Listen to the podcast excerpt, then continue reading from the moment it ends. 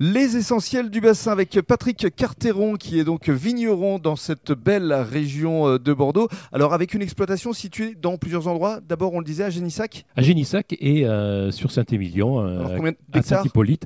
Donc à Génissac, on a une, une cinquantaine d'hectares. hein. Mhm. Et à Saint-Hippolyte, c'est tout petit, c'est 2 hectares et demi. Oui, mais ça euh, fait quand même c'est- 52 hectares au total. Oui, c'est ça. Ça fait du travail quand même.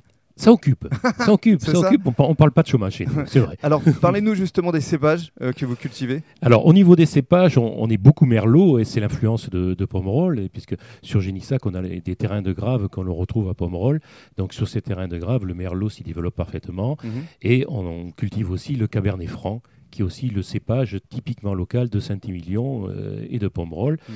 euh, à la différence du cabernet sauvignon, qui traditionnellement, lui, est dans le Médoc. Alors combien de cuvées est-ce que vous élaborez au juste? Ah, euh, au départ, j'en ai élabo- élaboré une seule. Et puis, au fur et à mesure des années, j'en ai rajouté. Parce que j'avais le, le plaisir de créer des vins, euh, de créer des goûts et de créer des instants de consommation différents. Ce hein. que vous appréciez c'est l'assemblage en fait.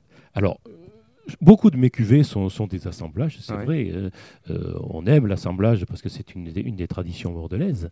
Mais euh, moi, j'aimais surtout trouver des vins qui s'adaptent à chaque instant de vie. Mhm. Je crois qu'à chaque moment de la vie, on a envie d'un vin et pas d'un autre. Mhm. Et le but de ma gamme, c'était un petit peu ça, de satisfaire chaque instant de la vie. Alors votre gamme composée de blanc, de rouge, de rosé aussi? Voilà, j'ai des, rosés, j'ai des clairés, hein, qui est un produit complètement local, hein, bordelais. Mhm. Euh, j'ai du blanc, euh, donc j'ai du rouge et différents rouges, des cépages purs, euh, parce que j'aime bien mettre en évidence les cépages, et puis des vins d'assemblage. Et je sélectionne suivant les terroirs, je sélectionne aussi suivant l'âge des vignes.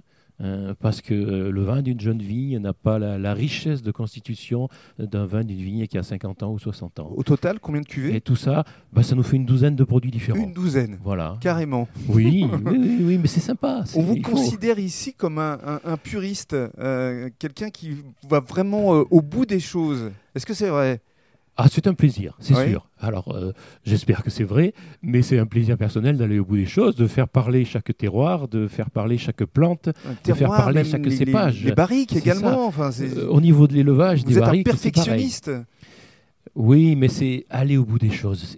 C'est- génial. C'est quand même. euh, euh, je crois que c'est un, des grands plaisirs de la vie d'aller au bout des choses. Et vous avez bien raison. Ouais. Et lorsque vous allez au bout des choses aussi, vous essayez de bien travailler la terre et notamment de préserver l'environnement. Et ça, c'est très important. On va en avoir le détail dans le cadre d'un troisième podcast.